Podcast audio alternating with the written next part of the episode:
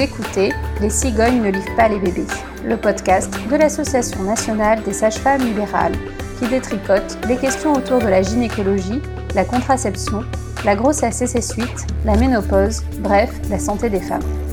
Je suis Émilie Cruvelier, sage-femme libérale, membre du conseil d'administration de la NSFL, et vous me retrouvez à chaque cycle, environ tous les 28 jours, en compagnie de Béatrice Camerer, journaliste, ou de Amélie Mathias, alias 30 Something, blogueuse, pour débunker les idées reçues autour d'un thème avec une invitée, sage-femme libérale également. Comme vous l'aurez peut-être remarqué, ce cycle a été bien plus long que d'habitude.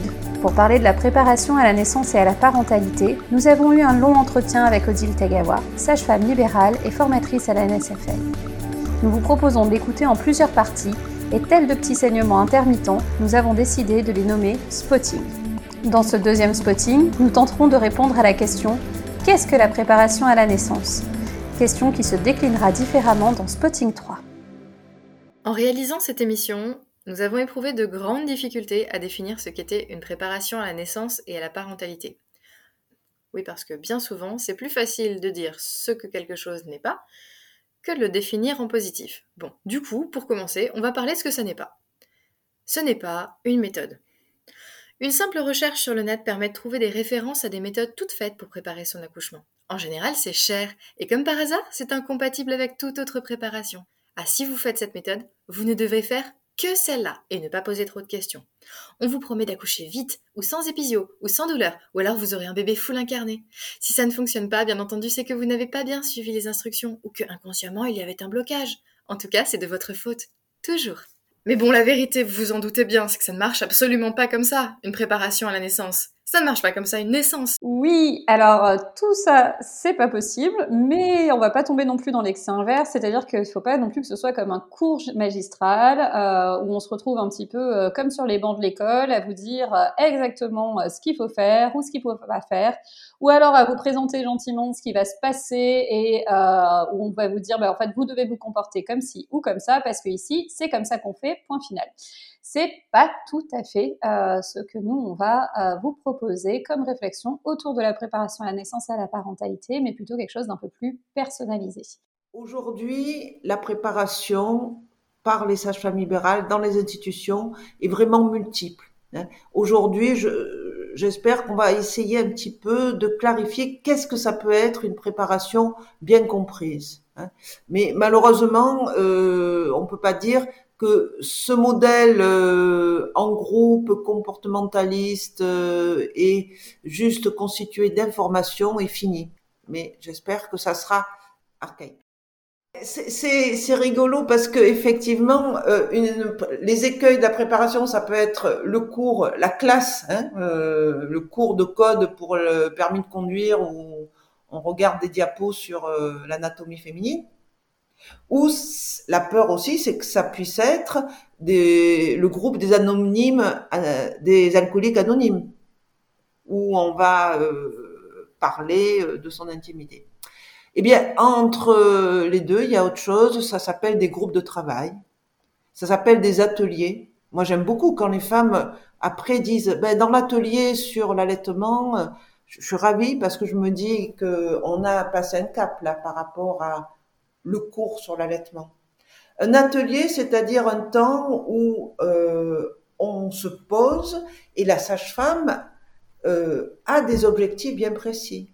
Aujourd'hui, nous allons euh, voir les difficultés ordinaires du démarrage de l'allaitement, quelles sont les ressources que vous avez et les aides que vous pouvez avoir pour dépasser ces difficultés? Que l'idée, ça va plus être de se dire que on va partir des ressources de chaque femme, des ressources de chaque couple, euh, pour euh, faire émerger un petit peu les outils qui vont ensuite leur servir, tant au moment de la naissance de leur enfant que dans les semaines et les mois qui vont suivre. L'idée, c'est un petit peu de se dire aussi que euh, dans ces outils, il va y avoir des connaissances, hein, bien sûr, pour comprendre ce qui se passe, ce qui se passe dans le corps, ce qui se passe euh, dans la tête, peut-être, ce qui se passe, euh, ce qui va se jouer avec cet enfant, et, et, et, certainement, en tout cas, les grandes lignes de ce qu'on va vivre, même si on ne sait pas exactement ce que vous allez vivre.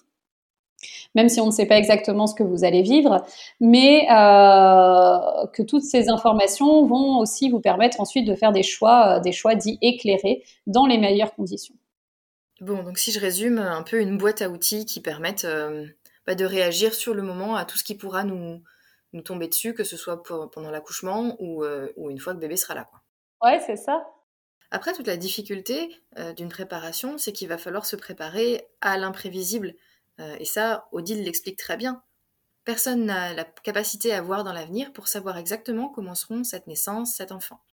Ce que ça va être réellement, ben déjà, on va échapper à ça, c'est-à-dire que on n'en sait rien. Cette naissance dans trois mois ou cinq mois, elle n'a jamais existé au monde. De la même manière, cet enfant, il n'a jamais existé au monde, c'est un être nouveau, unique. Cette façon de mettre l'enfant au monde, de le vivre, parce qu'évidemment, il y a la description médicale, mais comment la femme, l'homme le vivent, comment ils le vivent ensemble ou pas ensemble, euh, c'est unique. Donc, et, c'est inconnu comment ça va se passer.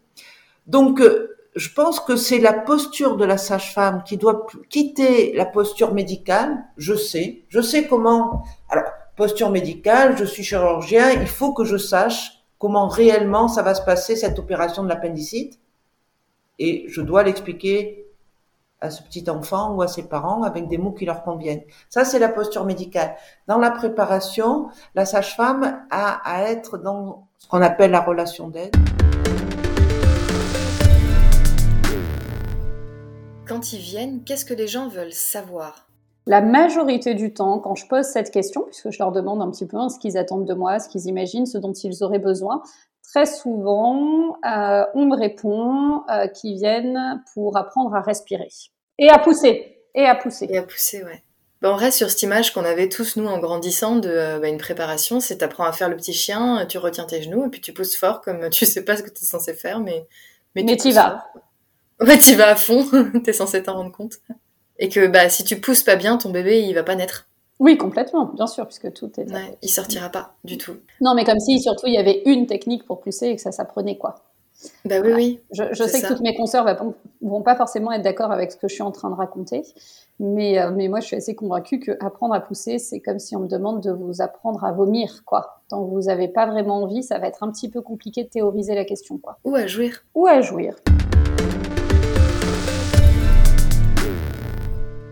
Et hum, quand on avait préparé le podcast, on était quand même arrivé à la conclusion ensemble que euh, ça peut aussi beaucoup varier d'une femme à une autre et il faut peut-être le respecter. Euh, que finalement, il y a des femmes qui n'ont pas envie de tout savoir. Et alors, ah, tu, me disais, il faut savoir où placer le niveau d'information en fonction de la demande aussi de la patiente. Je dirais en fonction de la demande, en fonction des besoins qu'on repère de la femme. Hein. Euh, certaines femmes, il va falloir calmer leur appétit de tout savoir parce que on va passer une heure à parler, jamais faire d'exercice, par exemple, de détente, et on aura desservi euh, le travail. Répondre constamment aux questions, c'est peut-être pas la voie. Et puis d'autres femmes qui veulent un peu faire euh, l'autruche par rapport aux réalités, par exemple, je veux accoucher naturellement, je veux pas entendre parler d'intervention médicale, eh bien peut-être que la sage-femme avec doigté euh, va introduire des choses qui aide cette femme à sortir de la totale idéalisation. C'est pas simple, c'est un exercice chaque fois au cas par cas. Euh, on répond ou pas à la demande des femmes. Euh, je crois que là aussi, c'est l'objet de notre réflexion quand on travaille en formation sur la préparation, c'est qu'il y a d'un côté la demande et puis de l'autre, il y a ce que la sage-femme en tant que professionnelle identifie comme besoin de ce couple. Et euh, ce couple, je répète peut-être ce que j'ai dit avant, mais ça me semble essentiel. Euh, ce couple, cette femme qui euh, ne veulent absolument que du naturel, eh bien, oui, il va falloir les aider à voir en quoi ils peuvent aider ce processus naturel, mais comment on peut introduire aussi l'idée que ben, il va y avoir des interventions médicales peut-être et les aider à se constituer comme acteurs en lien avec l'équipe médicale. Donc c'est une autre partie de ma réponse, Émilie, quand euh, tu pointes à juste titre le fait que très souvent la sage-femme qui prépare n'est pas la sage-femme qui va être là à l'accouchement. Euh, Premier objectif que l'on doit avoir, créer un lien de confiance suffisant pour que ce lien se prolonge dans le post-natal. Le fait que les parents puissent raconter la naissance, comment ils l'ont vécu, que la sage-femme puisse relire avec eux ce qui s'est passé, euh, valide peut-être leur attitude alors qu'il il leur semblait que avoir fini avec une péridurale c'était l'échec. Ben non, ils ont déjà fait euh, toute une étape sans péridurale, c'est déjà magnifique. Relire avec eux que euh, quand elle s'est exprimée sur euh, le fait qu'elle voulait avoir le bébé dans ses bras euh, dans cette césarienne, eh ben c'était super, c'est déjà un acte parental énorme que d'avoir osé s'affirmer, voilà. Mais aussi parfois valider que oui, là il y a eu maltraitance ou, ou euh, pas assez d'attention à leurs besoins. Donc, reparler de l'accouchement après. Vous voyez, on parle de préparation, mais il y a aussi comment on reparle de l'accouchement après. Et puis, euh, accompagner ces premiers mois de vie avec l'enfant qui sont tellement, on n'a pas le temps d'en parler aujourd'hui, mais qui sont tellement, on va dire, fous, hein, et qui surprennent tellement les parents. Merci de nous avoir écoutés. Vous trouverez toutes les sources et références citées dans l'épisode sur le site de la NSFL dans le descriptif du podcast. Nous n'avons aucun lien d'intérêt, mais je suis également présidente de mon conseil départemental de l'Ordre des sages-femmes. Odile est aussi membre du conseil d'administration de la NSFL et dispense via l'association des formations sur la préparation à la naissance et à la parentalité. Partagez ce podcast autour de vous, parlez-en à vos amis afin que nous puissions tout ensemble briser les tabous autour de la santé des femmes. Ce podcast est produit par la NSFL. La musique a été composée par Alexis Logier, le mixage est réalisé par Amélie Mathias et l'illustration est d'Anne-Charlotte Vappel et Solène Ducréto. N'hésitez pas à vous abonner et on se retrouve très vite pour un nouveau spotting.